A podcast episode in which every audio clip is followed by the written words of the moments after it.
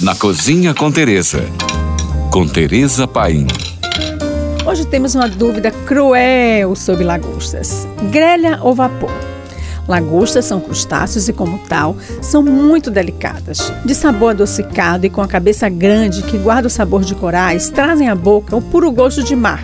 Isso quando preparadas de forma delicada. Por isso, pedem também tempero suave. Vale apostar em ervas frescas, vinho branco, pimenta e limão siciliano. Podem ser preparadas de diversas maneiras: no vapor, grelhada, assada na brasa, recheada, gratinada, entre outros. Mas eu sou da escola do mestre Lohan Sudor, que diz que só há três formas de preparar a lagosta: vapor, vapor ou vapor. Na hora de compor o prato, escolha ingredientes também leves, como batatas gratinadas, aspargos e arroz.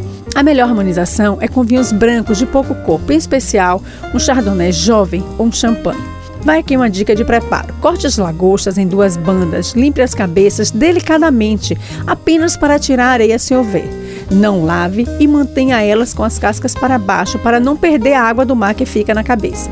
Forre uma panela funda com vinho branco, tomilho, louro, cascas de limão e arrume as lagostas com as cascas para baixo. Leve ao fogo alto com a panela tampada para gerar vapor e cozinhar as lagostas. Finalize com a manteiga de ervas bem aromática. Sirva imediatamente. Você vai se deliciar com a delicadeza do gosto de mar. O restaurante Bombay Brasserie em Londres criou um prato de lagosta que custa R$ 9.500. Além do crustáceo inteiro, a iguaria leva um curry composto de mix de caviar, caracóis do mar e ouro comestível.